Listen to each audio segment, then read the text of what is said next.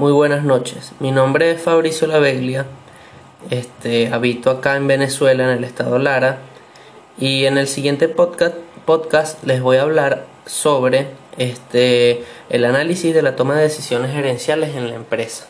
Este análisis lo he realizado después de haber leído el material informativo propiciado por la profesora y básicamente, eh, bajo mi opinión, entiendo que las decisiones gerenciales afectan de una manera positiva o negativa cada vez más a las empresas.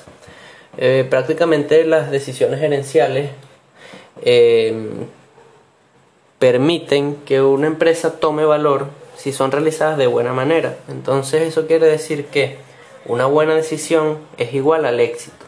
Sin embargo, no podemos confiarnos de que simplemente por buenas decisiones eh, todos nuestros planes pueden salir a flote, ya que aparte de esto también se necesitan compromiso y una buena planificación, un buen liderazgo y una buena organización para que todo lo que estamos gerenciando o nos estén gerenciando eh, pueda dar sus resultados.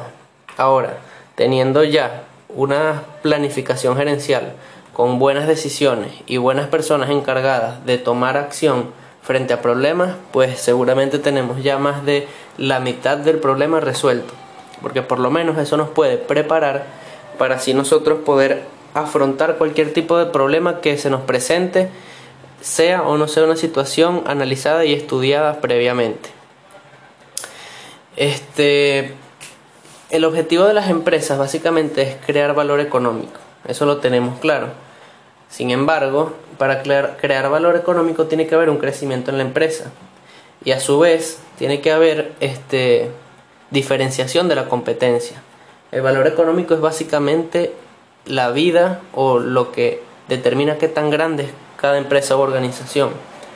Gracias a las buenas decisiones nosotros podemos darle valor económico a la empresa. Últimamente se ha, se ha estado eh, empezando a tomar más en cuenta la reacción que tienen los clientes y el entorno hacia la empresa y no únicamente la rentabilidad que produce la misma. Este, esto lo explico de esta manera, ¿por qué? Porque en la antigüedad Simplemente lo que le daba valor a una empresa era qué tanto vendía o qué tanto no vendía. Ahora, en la realidad que estamos teniendo, donde gracias a la tecnología, gracias a la fácil comunicación, puede haber mucho más feedback entre, empresa y cliente, las empresas se están dando cuenta de esto y ahora están priorizando su valor hacia el sentimiento y la emoción de los clientes, hacia la reciprocidad del buen trato que puedan tener los clientes con la empresa.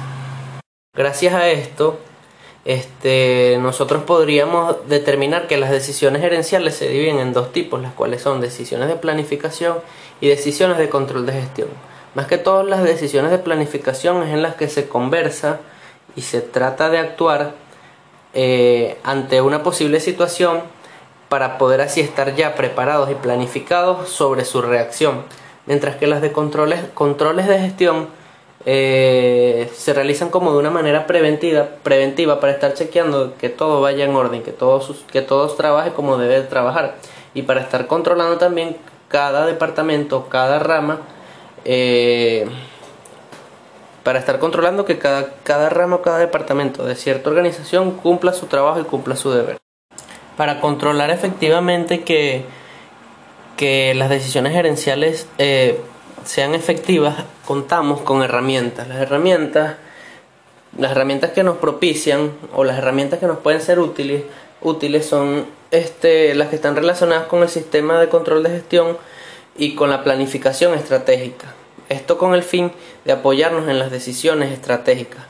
Este, para, para estructurar bien estas herramientas, nosotros tenemos que tener en claro cuáles son los objetivos, cuál es la cultura, cuál es el control y cómo es el sistema de la empresa. Ya mediante la información que nos pueda propiciar la misma empresa, nosotros podemos activar este, este tipo de herramientas, podemos activar un plan en los que nosotros podamos tener un control de gestión más efectivo.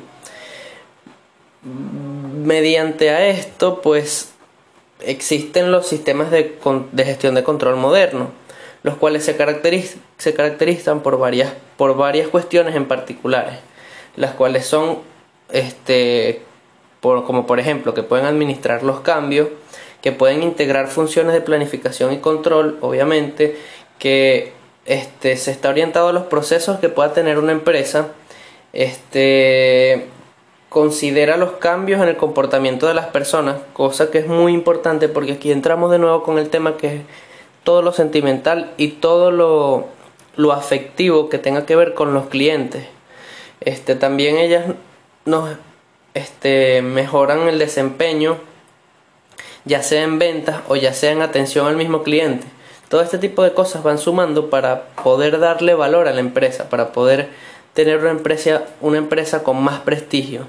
Y esto, a fin de cuentas, es lo que nos, es, lo que nos resalta de los demás, lo que nos resalta de la competencia.